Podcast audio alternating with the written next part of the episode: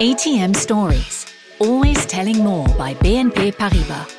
The podcast that goes behind the scenes to bring you some little known stories about the bank. These moments that have shaped the character and culture of a 200 year old group, to be enjoyed anywhere and at any time.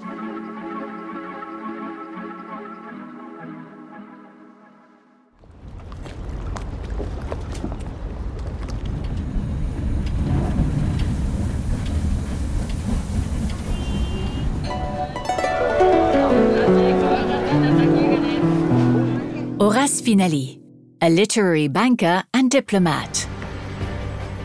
It's no secret that BNP Paribas is an international bank. But do you know about the unsung men and women who have helped shape BNP Paribas? In this episode, we will tell you about the adventures of one of them, Horace Finaly, a talented banker, lover of literature, and explorer. He entered the world of banking in 1900 embarking on numerous business trips to negotiate loans to governments and large companies. Through his numerous assignments around the world, he reinforced Paribas' stature as an international investment bank. From Japan to Argentina, America, Hungary, financiers of every nationality saw Horace Finaly pass through their country during that period. Curious by nature and open to the world, he stood out over the course of his travels for his analytical skills and keen sense of diplomacy. His qualities were quickly noticed by his superiors, who entrusted him with important missions.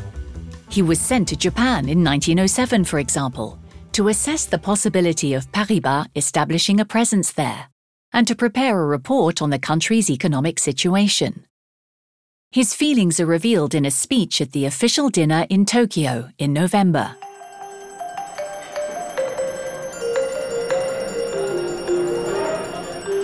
Ready to return to France, I take away from this unfortunately very short stay in Japan strong and lasting impressions that cannot be summed up in a few words. Having come to educate myself, I will leave convinced of the excellence of the work to be accomplished, and later I will be happy to think that I was a modest worker at the very beginning. I raise my glass to tighter economic bonds between Japan and France, to the prosperity of Japan.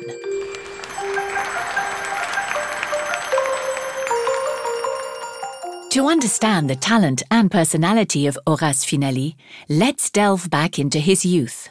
Because it was partially thanks to his background and those he came in contact with that this great banker became what he did.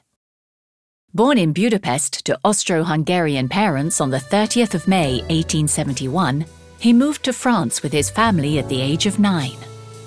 His natural ability to move in a variety of cultural contexts stems from his family background.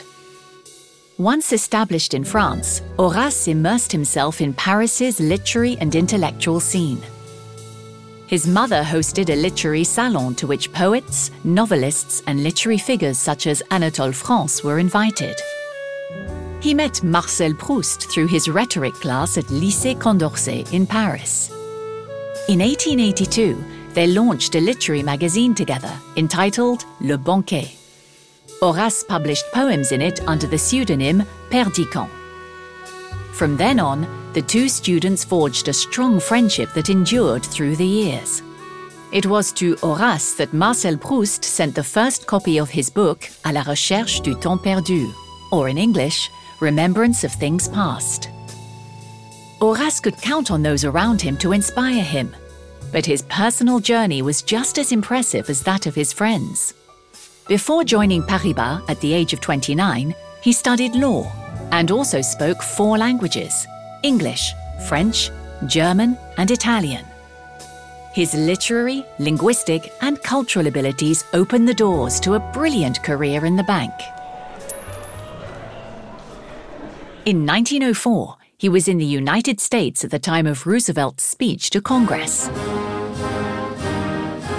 a speech announcing the important role that America was to play in international affairs. This encouraged him to steer the bank's business towards that continent and to initiate future commercial relationships.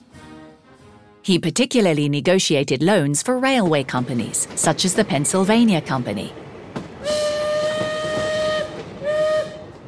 And it was partially thanks to these securities, worth up to 250 million francs, that France was subsequently able to finance its purchases from the United States during the Great War. He was also involved in founding new banks, such as the Zentrale Europäische Länderbank, or Bank of Central European Countries. He invested in the Ottoman Bank and the Bank of Syria, among others, with the aim of extending the international influence of Paribas as well as French political influence. He began fruitful discussions with South American countries, including Argentina and Uruguay. And it was as a result of his numerous business trips and diplomatic missions that he was made a Chevalier de la Légion d'honneur on the 28th of July, 1911, for exceptional services contributing to the development of French influence abroad, no less.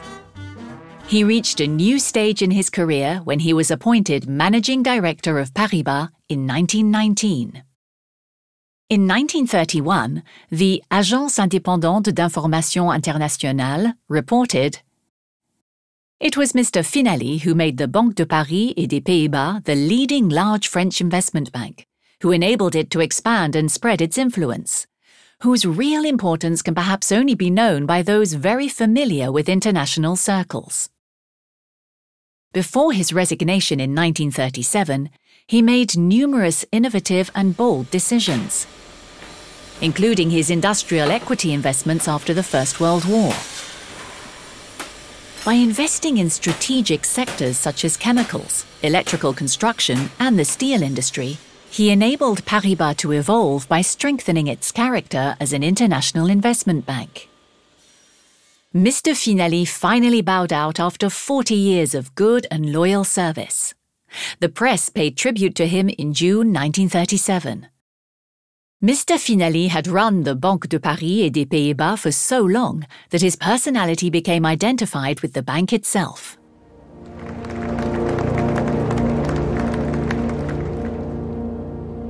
A fantastic story full of success for a literary banker who did so much for Paribas. Which just goes to show that banking professions are about far more than just lines of figures. Culture, literature, communication and open mindedness are also invaluable to the success of major future projects.